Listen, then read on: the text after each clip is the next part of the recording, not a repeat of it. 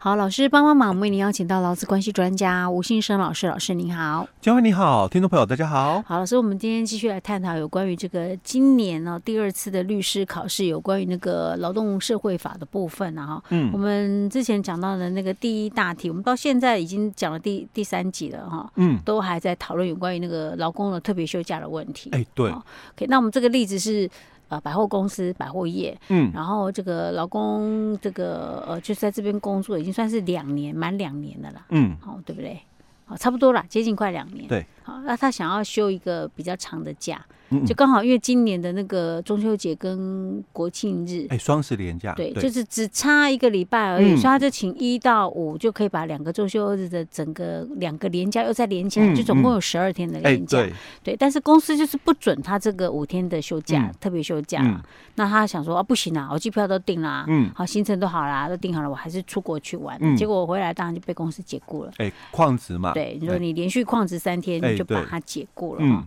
那这个我们的这个。第一小题里面就讲到说，A 公司解雇这一个员工的合法性在哪？嗯、那我们其实之前已经有跟大家讨讨论到了有关于那个呃劳基法的第三十八条哈，就是针对有关于那个特别休假的一些规定啊，嗯、还有这个呃劳基法的那些事情细则的一些修法，哈，修法前修法后的不一样的地方，嗯，然后修法我们只是稍微简稍微简单讲了一下，对。就是以前认为那个特别休假是所谓的请求权，嗯，那后面修法之后就是所谓的形成权嘛，对。那形成权之后，我们就觉得，哎，那很好啊，那是说劳工想休就休啦，嗯嗯，我也不需要雇主同意啊，因为它是形成权嘛，对不对？你雇主没什么容跟没有什么好讲一些什么意见的，有意见你要跟我协商，我就不同意就行了嘛。哎，对对对，因为因为以前的那个就是二十四条细则规定里面哦，它是有谈到就是说。那个你的这个特别休假哦，应由劳雇双方协商排定之。嗯、哦。那这是以前哦，嗯、所以如果最后哦双方如果瞧不拢的时候，那时候我有有一个观点哦，嗯、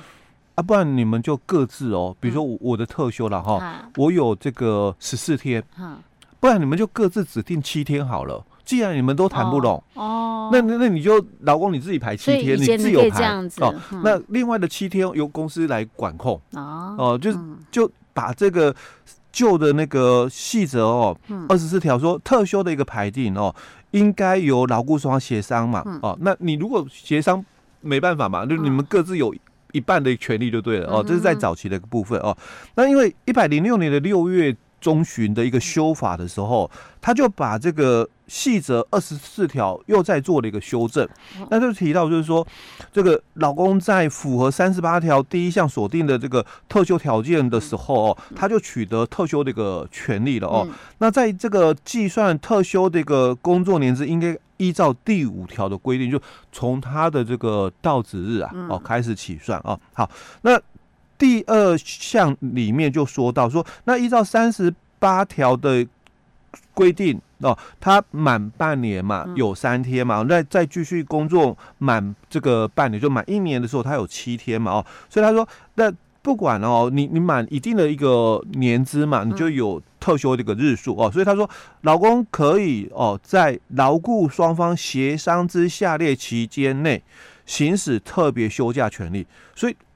我们。常常哦都会忽略了，嗯，就是细则里面哦，因为我们在前一集我们是讲说，哎，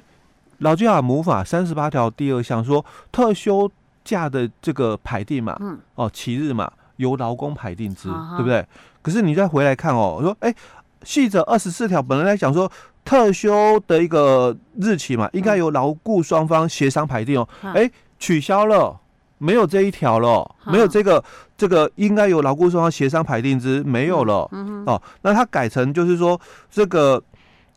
第二项里面，他就改成就是说，这个特休这个部分哈、哦，劳工可以在劳雇双方协商之下列期间内哦，嗯，行使特休这个权利。他是指那个期间内、哦，哎，期间内哦，所以期间就五个期间哦。嗯、第一个期间就是你是走这个。周年制的哦，那那就你来的时候嘛，哦，那开始算嘛，那满半年就是到职的开始算，六个月后那就有三天嘛哦，嗯、那再来就满一年嘛，所以到职这个叫周年制哦。嗯、好，那第二个呢，就是每年的一月一号到十二月三十一号，哎，就历年制。我们题目就是讲历年制哦。嗯、那第三个就是这个教育单位的这个学年哦，学年对学年制的哦。哦那或者是事业单位的会计年度，有些公司采会计年制哦。那第五种啊，就是他讲，那不然就是你们劳雇双方约定的期间哦。所以我们讲有五种期间，嗯，好，所以我在这五个期间里面，我看我们走哪一种方法嘛，哦，好，那我在我们的这个期间里面哦，我我可以排特休啊，嗯，哦，所以他这一句话讲的就是，劳工可以在劳雇双方协商之下列期间内嘛，行使特休的权利，好像看起来就是，哎，我我们公司是走这个。历年制哦，一月一号到十二月三十一号哦，所以我可以在这一年内嘛哦，我就排我的特休。对呀，啊，好像就没有说像以前讲说，哎，应该双方协商排定，就雇主哦要答应嘛，哦，他答应了，我才可以 这一天不用来嘛哦，好，好像。没有这样提到了，对啊，对啊，我们觉得这个文字应该是这样解读，呃，常常就会误会成是这个了哦，所以是误会吗？在我们的这个案例里面哦，哦，就我我们刚刚也提到，就是说，在一百零九年有一个哦，就是这个最高行政法院那个判决哦，那因为是行政法院啊，所以大概就是公司被处罚了，嗯啊，那不服气嘛，所以提告。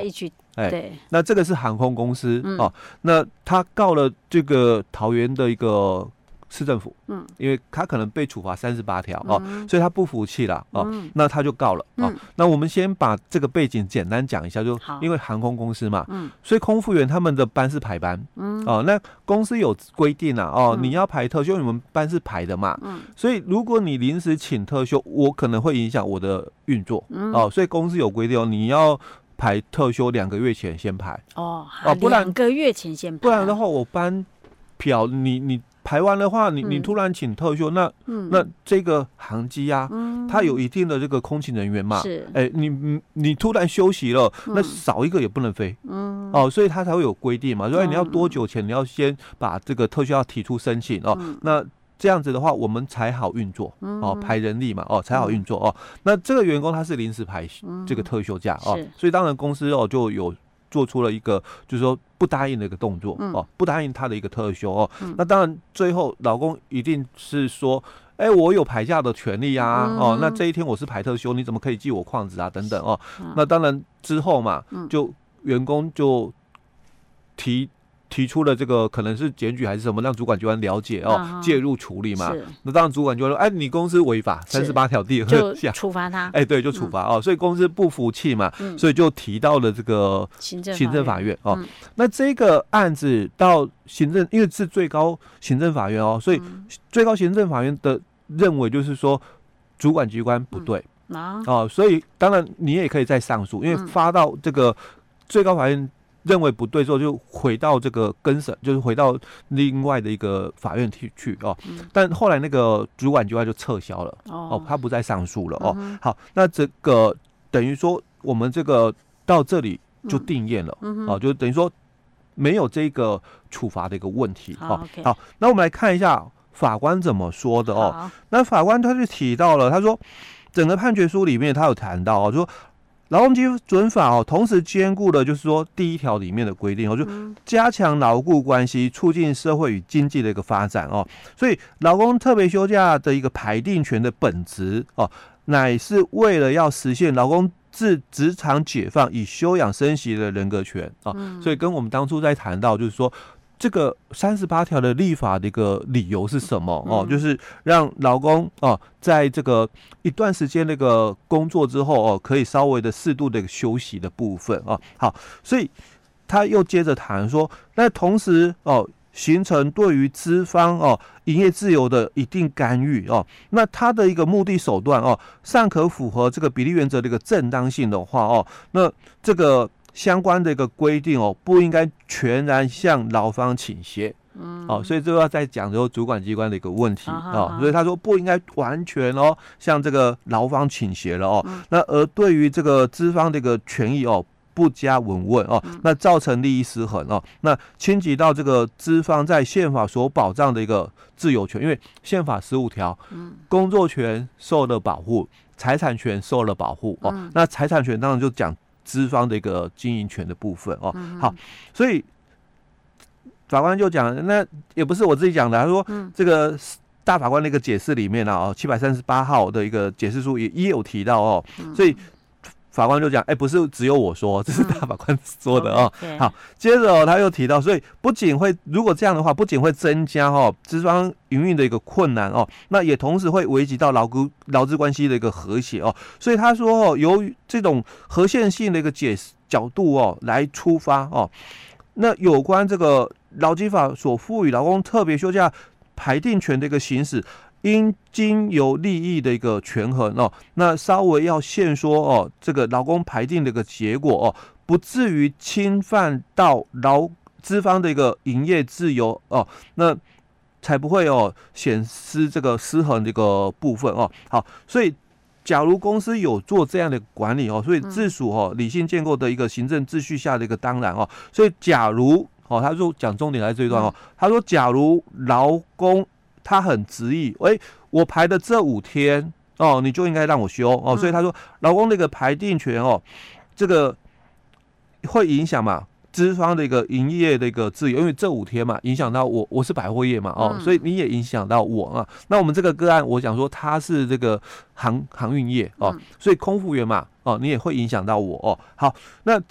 这个因为你这个执意排休哦，所以你会影响到资方的一个营业的一个自由哦。自身资方或第三方的一个重大损害而显失这个显然失衡的时候哦，那劳工的一个排定权哦，应该在这个特定的一个日期退让啊。那此时哦，就应该认为说劳方所行使这个排定权是无效哦。那如果劳工他仍然主观坚持，我就是要休这个特休，所以法官说，那你可能就会有旷职的一个可能，嗯，啊，所以他。旷职三天了哦，被开除了啊，所以有可能会这样哦。嗯、好，那那法官又接着解释啊，那我们当然也有，就是说，当资方哦遇有就是老公要行使这个特别休假的排定权哦，那老公最终哦这个公司是不答应嘛哦，但老公最终哦还是哦要休息的时候啊，所以他讲哦，那也有可能老公就没休息了哦，所以他说。劳工哦，终局哦未能在原已排定的日期休特休假的时候哦，那雇主应该要有一些要件哦，所以他是讲说有三种要件，而第一个，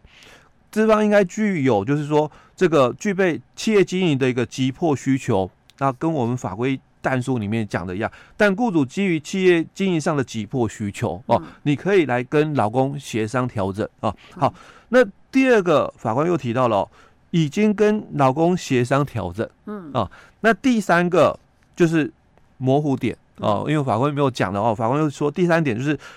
老公如果